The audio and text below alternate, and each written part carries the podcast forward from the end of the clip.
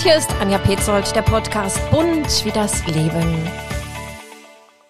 Ich freue mich heute auf einen besonderen Mann. Er ist ein Universalgenie, denn er hat mehrere Talente oder besser gesagt Leidenschaften. Also er kann kochen, er kann backen, er kann Feuer löschen, Herzen trösten, Wände hochklettern. Er ist ein Sportsmann, liebender Vater und Feuerwehrmann und seit kurzem auch Hauptbrandmeister Jörg Färber. Und ich sitze jetzt hier bei euch daheim in Markleberg bei Leipzig. Vielen lieben Dank für diese Einladung, Jörg. Ich freue mich so sehr hier zu sein. Vielen Dank auch. Schön, dass du da bist. Kurz vor Silvester, da seid ihr Feuerwehrleute ja in Hab-8-Stellung. Wobei es ja dieses Jahr nicht knallen wird oder darf es vielleicht doch knallen. Was ist denn jetzt am 31. erlaubt hier in Sachsen und was ist streng verboten? Also Feuerwerkskörper in Sachsen auf öffentlichen Plätzen ist verboten. Das ist ganz klar äh, definiert. Wie das jetzt ist, in welchem großen Umfang man feiern darf, welche geimpft oder ungeimpfte, das sollte sich jeder selber mal belesen. Aber prinzipiell wird der 31. für uns doch turbulent, die Nacht, bin mhm. ich mir sehr sicher. Das Problem ist natürlich, dass die Feuerwerkskörper im Ausland gekauft werden und dennoch abgeknallt werden. Das ist wirklich immer noch das Problem? Das ist eigentlich unser größtes Problem. Ne? Also wenn man Feuerwerkskörper in Deutschland kauft, unterliegen die ja Richtlinien oder TÜV-geprüfte Feuerwerkskörper Körper sind das. Und die in Polen sind eben nicht geprüft und deswegen auch so gefährlich.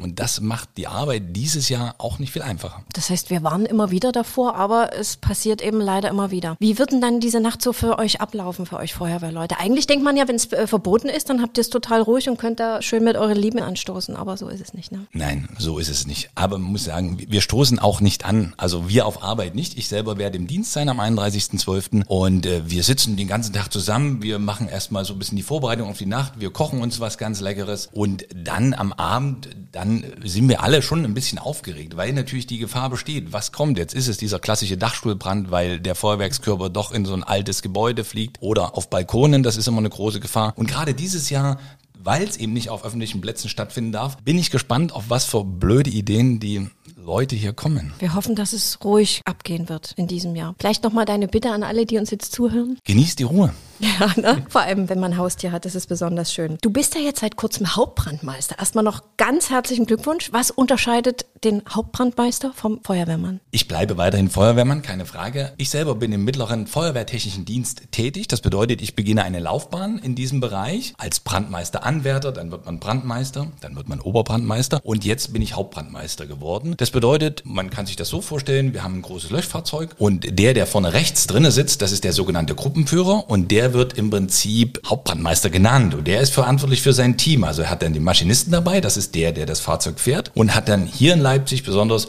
noch vier weitere Kameraden mit hinten auf dem Löschfahrzeug. Das heißt, wenn wir jetzt das nächste Mal ein Feuerwehrauto sehen, dann müssen wir mal ganz genau hingucken, wer da auf der, auf der Beifahrerseite jetzt sitzt. Unter anderem. Das sind die ganz wichtigen Männer und Frauen. Ne? So, richtig. Mhm. Wobei wir sind alle wichtig. Also wir ja, arbeiten ja im natürlich. Team. Ne? Also wir haben hinten sitzt der sogenannte Angriffstrupp, das habe ich viele Jahre gemacht, da sitzt der Wassertrupp und alle miteinander, wir arbeiten zusammen und, und, und wollen natürlich das Feuer, was brennt, löschen oder den Unfall, der da geschehen ist, abarbeiten. Also von daher, ich habe die Verantwortung für die Kollegen, ich mache die Lageeinschätzung und sage denen, was sie zu tun haben. Auf alle Fälle musst du ja schnell reagieren, ne? du musst sportlich sein.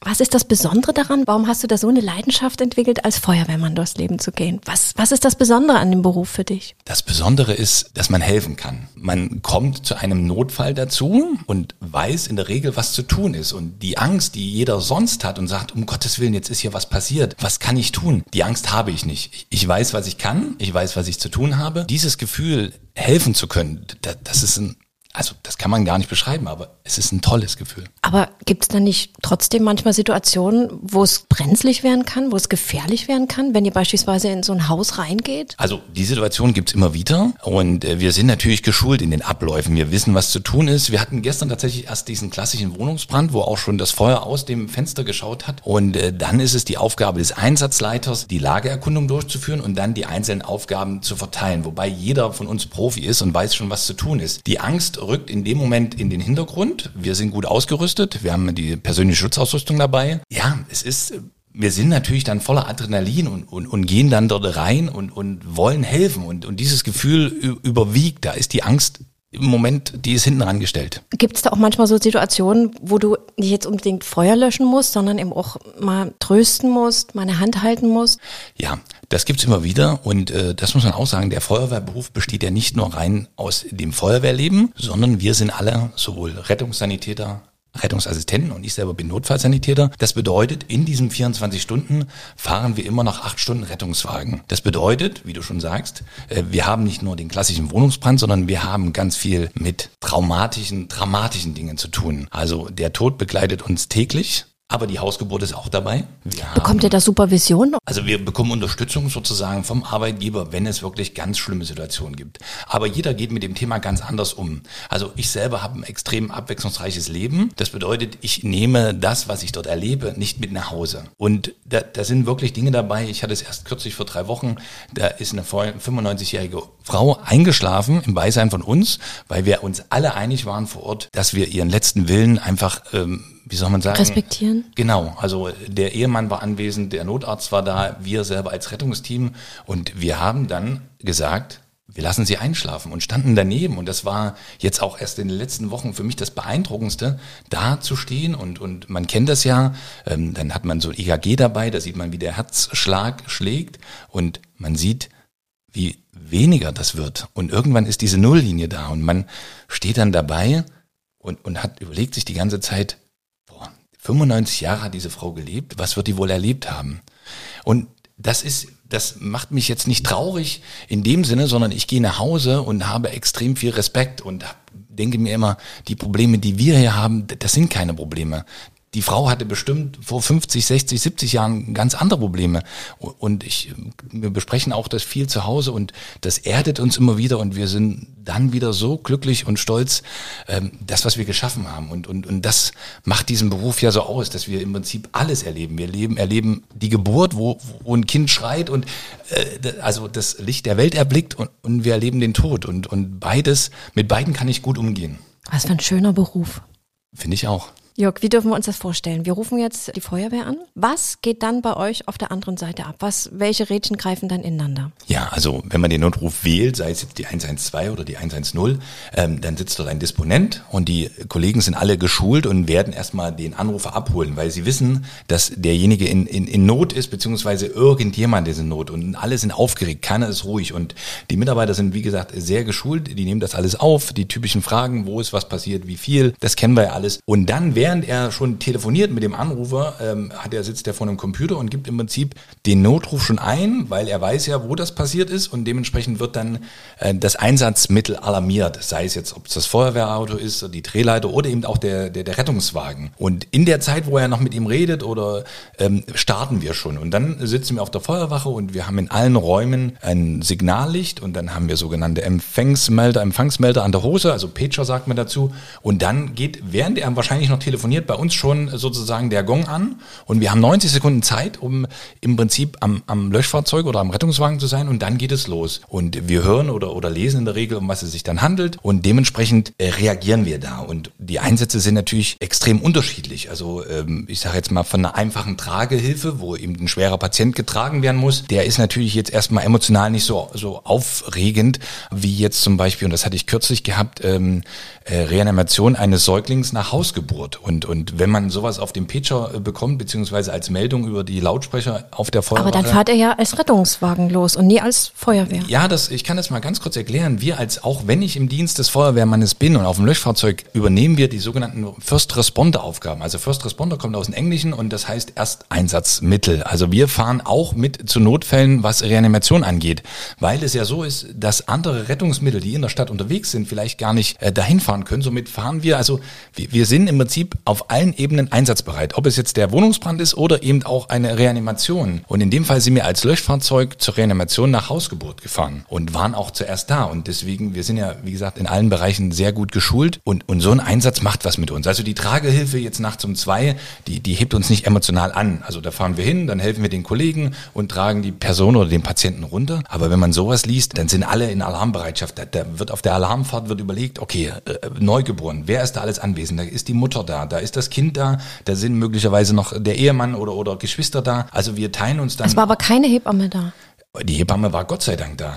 Mhm. und die hat tatsächlich mit den ersten Maßnahmen begonnen, aber sie war natürlich für den Augenblick überfordert, weil sie hatte natürlich die Mutter, Sie hatte die, äh, die Geschwister vor Ort, die schon da waren und, und dem Vater. Und, und ich wusste das. Ich war in dem Fall auch an dem Tag Gruppenführer und, und habe dann die Kollegen eingeteilt und gesagt, okay Jungs, wir machen das so. Zwei Leute kümmern sich um die Mutter, zwei Leute um das Baby und zwei Leute im Prinzip um die Angehörigen. Und, und so haben wir es gemacht. Und ähm, ja, da fährt man gefühlt mit 150 km dahin. Also ich sage bewusst gefühlt, äh, weil es einem einfach, da, da geht es um wirklich Millisekunden. Da und, und gehen dann, ganz viele Sachen ab. und, und dann kommen wir da an und dann äh, hat die äh, Hebamme natürlich schon mit den ersten Reanimationsmaßnahmen begonnen und wir haben dann übernommen und wissen ja genau, was zu tun ist. Und man muss wirklich sagen, das Kind hat es geschafft, ähm, ist äh, auch ins Klinikum gekommen, hat auch wieder einen Kreislauf erlangt. Und ich habe äh, dann auch nochmal tatsächlich nächsten Tag die Hebamme angerufen, habe gefragt, wie es ist und hat gesagt, soweit ist alles stabil, das Kind bleibt noch ein bisschen im Krankenhaus, aber es war wunderbar, dass ihr da wart. Und ähm, ja, das ist natürlich ein, ein tolles Gefühl, weil ich komme dann nach Hause und habe das natürlich auch erzählt. Und ja, ähm, da, da ist es wichtig, dass man einfach immer in Alarmbereitschaft ist und weiß, was zu tun ist. Leben und Sterben ganz eng beieinander in deinem Job. So ist das, ja. Ähm, Das macht's alles extrem spannend, ja. Du hast gerade davon gesprochen, dass ihr wirklich in 90 Sekunden fertig sein müsst. Das ist ja eine ziemliche Herausforderung. Tickt dann im Inneren eine Uhr oder hast du dann eine Stoppuhr, die du dir stellst? Es ist tatsächlich so, dass alles, was man auf der Feuerwache macht, gut überlegt sein muss. Also wenn ich jetzt in der Küche stehe und koche, äh, dann ist meine erste Aufgabe, sofort den Herd auszuschalten. Oder wenn ich ähm, gerade duschen bin, dann muss ich eben das Handtuch und meine Sachen daneben legen. Oder wenn wir oder im Sportraum sind, wir haben ja auch die Möglichkeit, der Dienstsport zu treiben, dann liegen alle Sachen immer so bereit, dass selbst wenn ich jetzt gerade irgendwie gefühlt 100 Liegestütze mache, ähm, dass ich eben nach dem 80. auch ähm, noch schnell zum Fahrzeug rennen kann. Du bist so sportlich und du bist ja sogar Feuerwehr-Weltmeister. Ja, das Wie, stimmt. wie hast du das geschafft? Ähm, ja, äh, ja gut, mit ganz viel Training. Ja, ja. Nein, ähm, es gibt ähm, alle äh, zwei Jahre die sogenannten World Police and Fire Games. Das sind die Weltspiele für Feuerwehrleute und Polizisten. Kann man sich so vorstellen wie die Olympischen Spiele. Man, man trifft sich dort äh, und, und, und kämpft, also in dem Fall im Schwimmen war das, schwimmt dann gegen andere Feuerwehrleute oder Polizisten, die im Prinzip aus USA, China, Italien kommen und im Prinzip genau wie Olympische Spiele. Und dort bin ich, äh, habe ich dreimal teilgenommen im Schwimmen und ähm, bin insgesamt 13 Mal Weltmeister geworden. 13 Mal Weltmeister. Wow. Ähm, das war toll. Also wir waren in Vancouver, in Belfast, in New York. Also gerade New York war ja auch sehr besonders 2011. Das war ja tatsächlich zehn Jahre nachdem dort äh, der Anschlag war. Und da, da, also dort als Feuerwehrmann in New York zu sein, das war ein ganz besonderes Erlebnis. Und dann auch am Ort des Ereignisses, äh, dort am World Trade Center, da, da wird das anders gelebt und, und also allein die, die Spiele daran teilzunehmen und dort eben die Erfolge einzufahren und das Erlebnis drumherum, das ist einfach, das ist toll. Das kann man nicht beschreiben. Man muss ganz klar dazu sagen, du bist nur auch ein richtiger sportlicher Typ, so wie du jetzt vor mir sitzt. Du bist richtig gut trainiert. Das kommt ja alles nicht von ungefähr, denn du hast ja dann deine Karriere als Sportler sozusagen an den Nagel hängen müssen. Ja, also eine gewisse sportliche Grundvoraussetzung, das braucht der Beruf. Ich selber bin als Kind zum Schwimmen gegangen. Also mein Bruder war vier Jahre älter, der äh, war Schwimmer und mein Vater hat dann auch gesagt, dann machst du das auch. Und dann bin ich sozusagen zum Schwimmen gekommen. Und das habe ich 20 Jahre gemacht. Und irgendwann habe ich aber gemerkt, dass ich mit dem Sport kein Geld verdienen werden kann. Also ich musste mich für einen Beruf entscheiden. Und das habe ich dann Anfang der 90er Jahre, da war ich dann 16 Jahre alt, da war genau die Zeit, wo ich die 10. Klasse gemacht habe.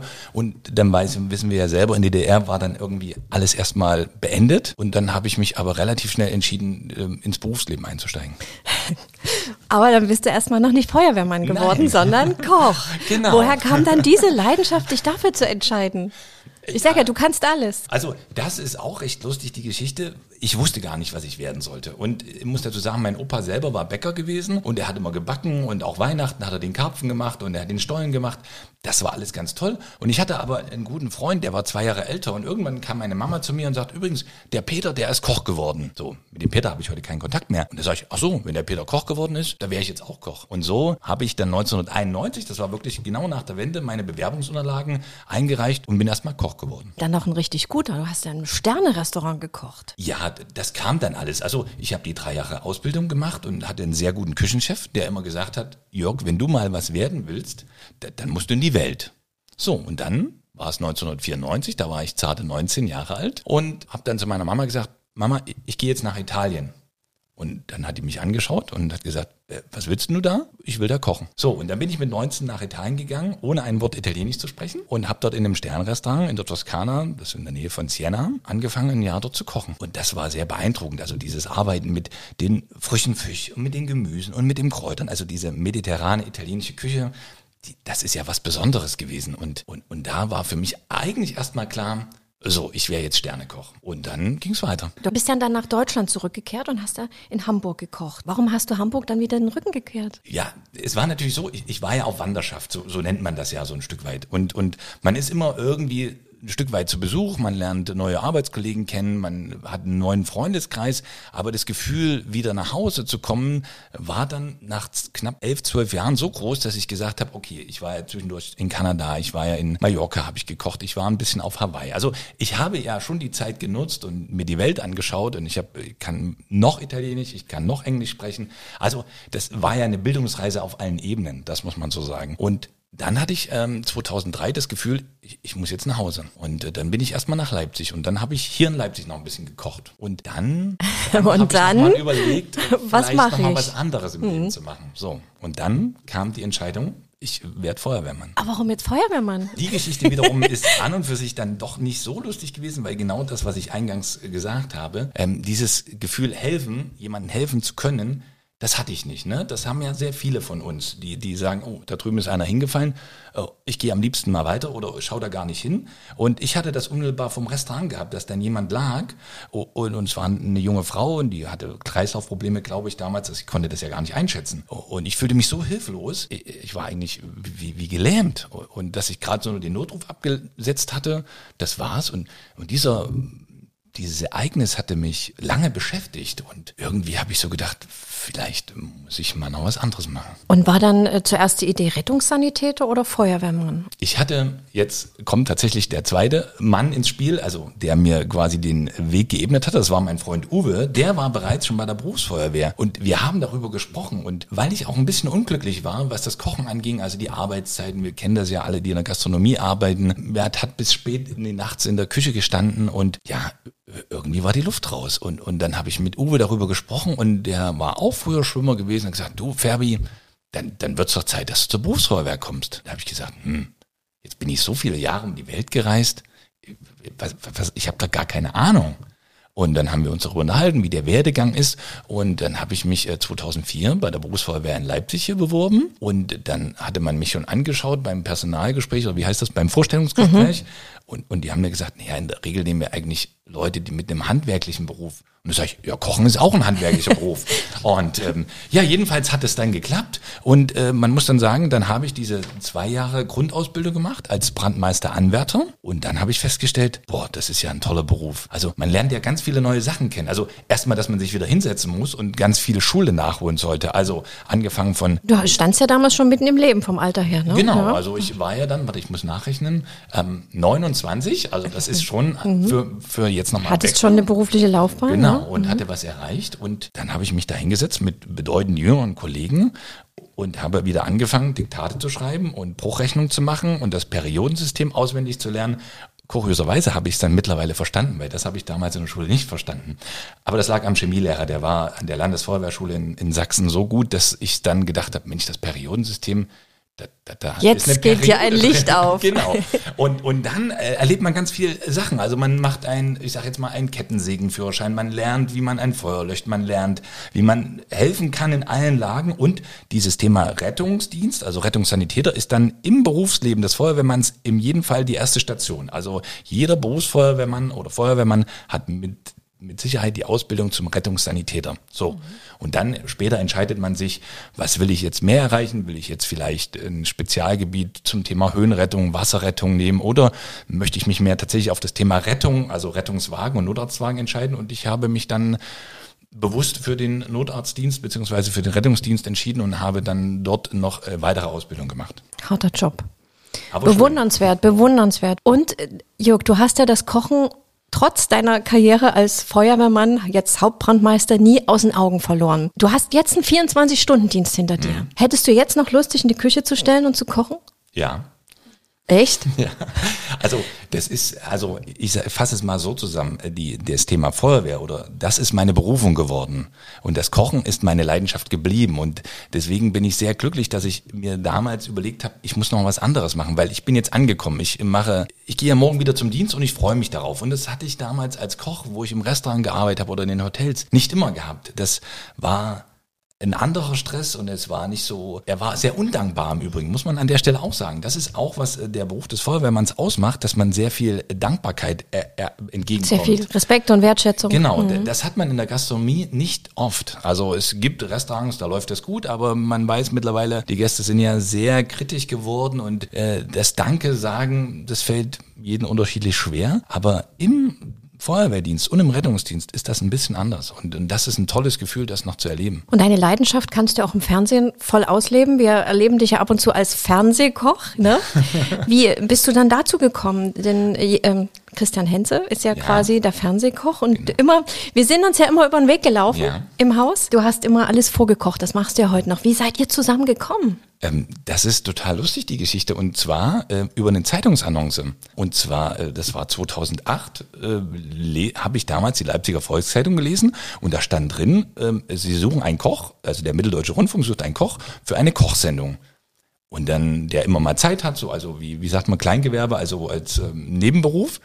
Und da habe ich gedacht, also Mensch, Jörg, du hast ja noch Zeit. Also da bewerbe ich mich mal. Und dann habe ich meine Unterlagen hingeschickt und dann habe ich mit dem damaligen Redakteur gesprochen und der hat gesagt, super, der Christian hat gesagt, oh, den müssen wir in jeden Fall nehmen. Und so habe ich 2009 dann beim MDR angefangen und so habe ich den Christian kennengelernt. Und das mache ich jetzt mittlerweile äh, zwölf Jahre, dass ich dort bin und äh, jeden Freitag die Sendung vorbereite. Schön. Und dort hast du ja auch dann, da hat das Herz noch ein bisschen doller geschlagen eines Tages, ne? Als unsere wunderschöne Wetterfee ins Studio kam.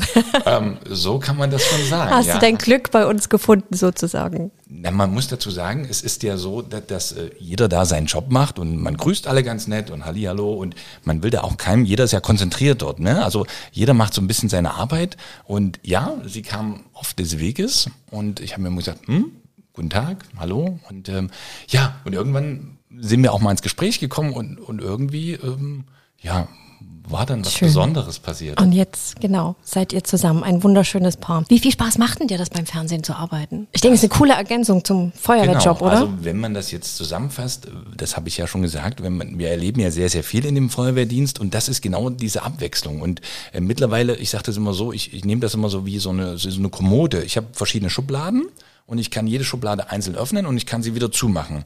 Und, und manchmal ist es dann so, dass ich früh morgens aufwache und sage, du Michi, was muss ich denn eigentlich heute machen? Also nicht jetzt, weil ich keine Lust habe, sondern weil ich manchmal gar nicht weiß, gehe ich heute kochen, habe ich frei, gehe ich zur Feuerwehr oder ähm, ja, was mache ich denn? Aber es ist wie so ein schönes Baukastenprinzip. Ja. ja, du machst jeden Morgen eine neue genau. Schublade auf. Das ist doch herrlich. Und das Schöne ist eben genau, und dann wieder auf den Beruf des Feuerwehrens zurückzukommen, ich schlafe nachts wirklich noch gut. Also mir, mir kommt nichts also von Einsätzen entgegen, sondern ich, ich schlafe ein und weiß, ach, morgen kann ich wieder kochen gehen oder morgen habe ich Zeit für die Familie oder morgen gehe ich wieder zur Feuerwehr. Also das ist, also schöner gibt's nicht. Ist ja schön, weil ihr wahrscheinlich auch äh, sehr viel darüber sprecht, was dir am Tag dann passiert, ne? Ja.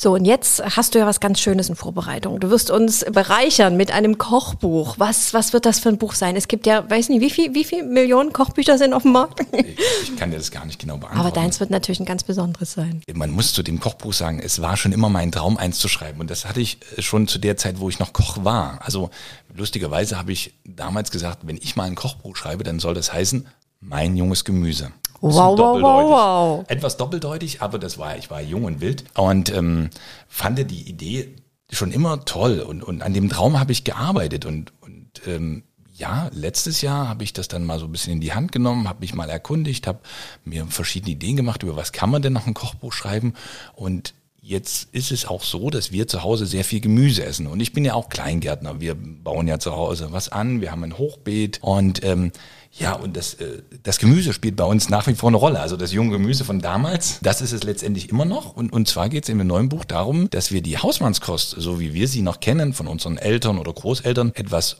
umschreiben, indem wir unseren Kindern eine neue Hausmannskost präsentieren, in dem Fall eine grüne Hausmannskost. Also es wird viel, viel mehr Rezepte geben mit Gemüsen, bisschen angelehnt an den alten Dingen, die, die man noch so kennt. Alles Rezepte zum Sattwerden und eben natürlich auch etwas nachhaltiger. Wir verzichten bewusst auf Fleisch und nehmen stattdessen einfach mehr Gemüse. Und wer hat dann die Fotos dazu gemacht? Denn das, das da, so, so ein Buch lebt ja dann immer noch durch die Fotos, ne? Ja, also es wird so sein, oder ich, ich werde das Glück haben, dass ich selber auf dem Cover bin. Also das äh, habe ich geschafft. Dann eine sehr gute Freundin, die hat das äh, fotografiert. Und alles andere macht der Buchverlag tatsächlich. Also ich arbeite die Rezepte zu. Wir haben nächtelang gesessen und haben ähm, überlegt, wie kann man das machen, wie kann man das machen. Es ist gar nicht so einfach, ein Kochbuch zu schreiben, ne? Zumal, wenn man selber Koch ist, hat man nie Rezepte. Man nimmt sich das Gemüse, schaut sich an, was man hat, dann fängt man an zu schneiden und dann schmeißt man es irgendwie alles zusammen und wenn Michi mich dann fragt, wie ging das jetzt, sage ich, das kann ich dir gar nicht genau sagen. Und das war das Schwere dann, das, diese ganzen Ideen, die ich hatte, tatsächlich niederzuschreiben. Und ähm, ja, das haben wir dann geschafft. Also es werden 196 Seiten werden mit 80 Rezepten nach Jahreszeit. Eine ganze Menge. Nach Jahreszeit. Ähm, wir haben noch so ein paar Sachen reingenommen, so ein bisschen wie Einwecken, das, was man früher in der Hausmannskost ja auch gemacht hat. Das ist ja auch erlaubt, das ist ja auch nachhaltig, zumal man ja, ähm, gerade wenn wir im Garten viel fertig an, an Gemüsen haben, dann, dann, was macht man denn damit? Da habe ich gesagt, komm, das Thema Einwecken, das ist nach wie vor sehr interessant. Das kommt noch mit rein und ja, so ein kunderbundes Ding und, und das Schöne ist ja, unsere Kinder essen das ja auch. Also es ist ja jetzt nicht irgendwie an Hahn herbeigezogen und sagen, wir haben jetzt irgendwas Gewaltkreatives gemacht, hm. sondern wir, wir, wir probieren das hier aus. Sie sind alle sehr kritisch, ähm, aber sie sind in der Regel dabei und sagen, okay, wir probieren es. Und, und oftmals gibt es dann den Daumen nach oben. Das heißt, ihr habt alle Gerichte, die wir dann in dem Kochbuch finden, hier erstmal zu Hause vorgekocht und getestet ja, für gut befunden oder eben nicht für gut befunden. Und dann hast du noch mal ein bisschen geschraubt und noch mal ein bisschen was genau. anders gemacht? Ja, und äh, dann äh, Michi hat mir geholfen beim Schreiben, weil äh, sie hat ja schon mal ein Buch geschrieben, ich kannte das gar nicht. Äh, bei mir war das natürlich ein ellenlanger Text, weil ich jetzt natürlich erstmal äh, gar nicht wusste, beschreibe ich jetzt, wie die Kartoffel muss die geschält werden, geviertelt werden. Also der Leser, der das dann in die Hand bekommt, dem muss ich erstmal was immer auf den Weg geben. Ne? Wir haben das dann alles noch ein bisschen eingekürzt. Äh, der Verlag hat so eine Lektorin, die äh, schaut da nochmal drüber, mit der arbeite ich jetzt sehr eng zusammen im Moment. Und ja, also ähm, Schön. Ähm, es Was für ein schönes ein Projekt. Ja, Im nächsten Jahr dann ist im, es soweit. Ja, genau. Im Juni ist es soweit, aber man hat das Gefühl, es kommt morgen schon raus, weil es, also ich bin schon aufgeregt. Schön. Du bist jetzt nun Koch aus Leidenschaft, wie wir gehört haben. Gibt es denn auch bei dir so ein Lieblingsessen oder ist alles, jedes Essen dein Lieblingsessen, was du machst? Ich selber liebe die mediterrane Küche, also die ist bei uns auch sehr häufig auf den Tellern, also mit ganz viel Kräutern und viel Gemüse. Ich habe aber in den letzten zwei Jahren ein ganz tolles Gericht kennengelernt und das kommt aus Berlin. Das nennt sich ähm, Eier süß-sauer. Und das macht sozusagen der Papa von der Michi in Perfektion. Und ich habe also ich, ich habe ihm über die Schulter schauen müssen und habe es bis heute nicht ganz hinbekommen, dass es dann so schmeckt, wie der Opa das in dem Fall macht. Und das ist eines meiner Lieblingsgerichte geworden, ja. Hast du denn für uns äh, auf die Schnelle was Schönes, was schnell geht und einfach vor allem ist? Und gut schmeckt, wenig Kalorien hat, ja. kein Fleisch dabei. also am Ende kann man tatsächlich alle Gemüse nehmen, jahreszeitlich bedingt. Also wir haben, unser Kühlschrank ist voll mit so Wurzelgemüse im Moment und, und, und das schneide ich alles im Würfel. Äh, dann braten wir das an, dann gibt es ein bisschen Meerrettich dazu und das wird ein bisschen mit Weißwein abgelöscht und mit so, so man, das klingt jetzt ein bisschen komisch, aber so Pizzatomaten aus der Dose. Und dann hat man ein Gemüseragout, was ein bisschen Säure hat, ein bisschen Tomate, was äh, mediterrane Kräuter hat. Und, und ich verspreche dir, das schaffst du in 15 Minuten auch. Ich kann es dir nachher noch zeigen. Ja. Aber nimmst du dann noch Zwiebeln dazu? Äh, ne, also Zwiebeln gar nicht und Knoblauch ist strengstens verboten. Weil? Ähm, Michi mag das nicht. Okay. Hm. Aber das ist jetzt eine Raffinesse mit dem Meerrettich, oder? Ja, das hat jetzt was mit der Jahreszeit zu tun. Also sie liebt Meerrettich und wir unterhalten uns ja viel und äh, dann ist es schon so, dass ich darauf achte, was wir alles essen und sie arbeitet ja auch sehr viel und dann sage ich immer, ich mache am Abend einfach ein bisschen mehr, so dass sie den nächsten Tag was mit ins Büro nehmen kann. Und das Schöne ist, auch deine Kollegen profitieren ja davon, ne? Auf der Wache. Du musst ja wirklich ein ganz beliebter Hauptbrandmeister sein. Ja, also das weiß ich nicht, was die Kollegen über mich denken, aber ich, ich mhm. glaube schon, dass sie sich sehr, sehr freuen, wenn ich im Dienst bin und dann für die Mannschaft, wir sind in der Regel 15 bis 20 Leute, dann äh, koche und äh, ja, äh, manchmal mache ich halt Bilder davon, weil ich das den Leuten zeigen möchte, wie schön es bei uns. Wir können das sehen, alle auf Instagram, du hast einen eigenen Account und dort äh, sind die leckersten Gerichte, die du dann deinen Jungs auf der Wache präsentierst. Jörg, wie schön ist das auch so im Team zu arbeiten für dich? Das ist toll. Also das ist schon was Besonderes. Das hat man nicht so oft. Man muss sich das ja ein bisschen vorstellen. Wir sind ja wie eine große WG. Wir gehen alle morgens 7 Uhr auf diese Feuerwache und, und irgendwie müssen wir halt klarkommen. Und, und das schaffen wir auch oft. Dann geht es immer darum, eben den Einsatz gemeinsam zu lösen. Und dieses gemeinsame ja, ich finde, das, das macht die Feuerwehr schon nach aus. Also ich kann jetzt gar nicht sagen, wie viele Berufe es. Also in der Gastronomie ist es auch so, dass natürlich alle, die im Team in der Küche stehen oder im Service, natürlich auch alle zusammenarbeiten. Von daher, mir hat das schon immer so Spaß gemacht, mit allen zusammen zu sein. Es ist einfach ein schönes Gefühl, zusammen was zu schaffen. Genau. Jörg, du hast jetzt nun so viele Projekte, so viele schöne Sachen. Hast du trotzdem, sind bei dir noch Wünsche offen? Hast du noch was, was du noch, auf welchen Berg du noch klettern willst? Was gibt's da noch?